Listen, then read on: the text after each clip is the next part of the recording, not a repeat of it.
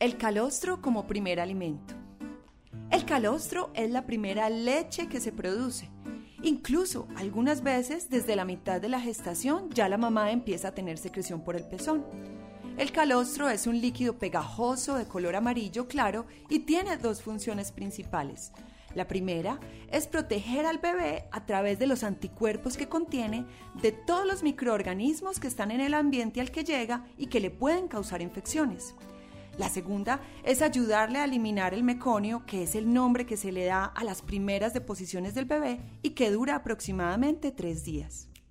El bebé consume el calostro en sus primeros 3 a 5 días y lo hace en cantidades pequeñas, que es la cantidad que el bebé necesita para el tamaño de su estómago.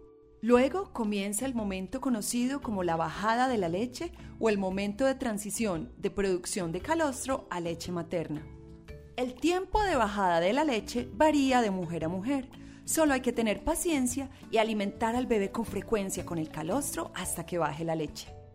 Luego del calostro viene la leche transicional, que es una leche de color blanco azulado que tiene un mayor contenido de vitaminas solubles, proteínas, lactosa y grasas y se produce hasta la segunda semana del bebé. Finalmente llega la leche madura una fuente importantísima de energía. Es una leche más blanca y consistente con una mayor cantidad de grasa y calorías.